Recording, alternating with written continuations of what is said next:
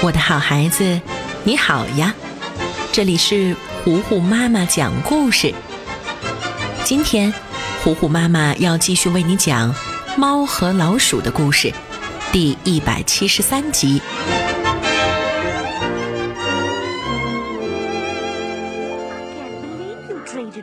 女巫们今天从外面带回来一面新镜子，正找地方把它挂起来。听说这可不是普通的镜子，而是一面魔镜。汤姆，我们去准备午餐，你就好好的在这儿安镜子。女巫把体力活儿交给汤姆，放心的走了。很快，汤姆便完成任务。看女巫们还没来，就对着镜子打扮打扮。没想到镜子里忽然出现了一张人脸，并且开始说话。谢谢你把我带回来，作为回报，我可以给你看看你的未来。你只要瞪着镜子就好了。汤姆有些害怕，不知道该信不该信，也不知道该看不该看。他在屋子里踱步思考了一会儿。出于好奇，他还是看了一下镜子里面，迅速出现了画面，是汤姆在吃美味可口的大餐，里面有香喷喷的鱼和鱼汤。汤姆看着，口水都流出来了。很快，女巫做好午餐，叫汤姆吃饭。没想到，镜子的预言竟然实现了。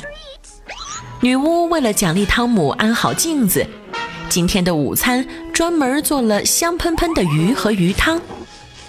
汤姆又惊讶又兴奋，一口把鱼塞进嘴巴里。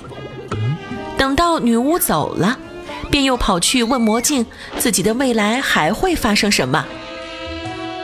看来你是想知道更多，那好吧，我满足你。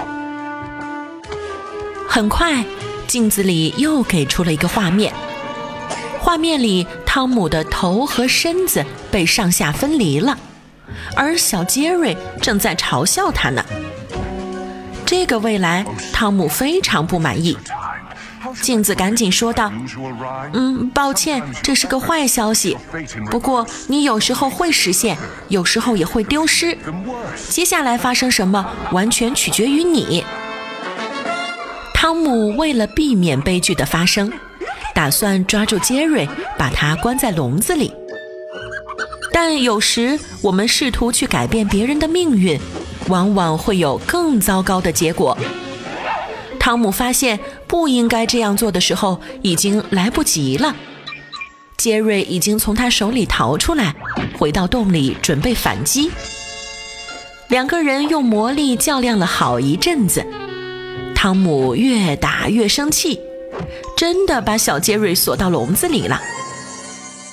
这回汤姆又去问镜子，但似乎结果更糟糕了。画面里汤姆没有头，女巫的头换成了汤姆的头，而女巫正在生气地教训汤姆。怎么这次结果还是不好呢？魔镜说话了。如果一次不能成功，要么继续试，要么就是接受这命运。汤姆当然不愿意接受这样的命运了，干脆把杰瑞送到更远的地方去吧。于是，汤姆乘着飞天扫把出发了。然而，事情并没有那么顺利，两个人一起冲进了山洞。杰瑞被锁在笼子里不能出来，而汤姆碰见了可怕的狗熊。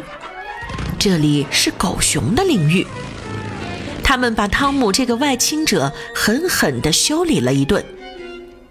汤姆一瘸一拐地从外面回来，继续问魔镜，没想到结果更糟糕了。汤姆实在没了办法，又把杰瑞接回来。想用法术将他控制住，先是找来魔法棒，再按照书上的讲解实施魔法。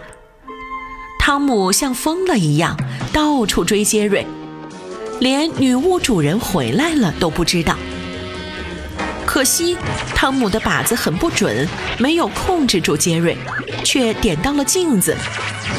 镜子把法术反射回来，正好对着汤姆和女巫们。可怕的事情还是发生了，一切都像是镜子预知的那样，三个人的头全都不见了，而汤姆的头落到了其中一个女巫的头上。这就是今天的结局，这么一个无头的结局。小杰瑞看着眼前的这一切，哈哈大笑。其实呀，他才是唯一的胜利者呢。猫和老鼠第一百七十三集，今天就为你讲到这里啦，我的好孩子，我是最会讲故事的虎虎妈妈。如果你喜欢我，欢迎你来微信上找我做好朋友。你可以在微信公众号搜索“虎虎妈妈”，加微的那一个就是我了。那今天就到这儿吧，猫和老鼠的故事。我们下一集再见啦。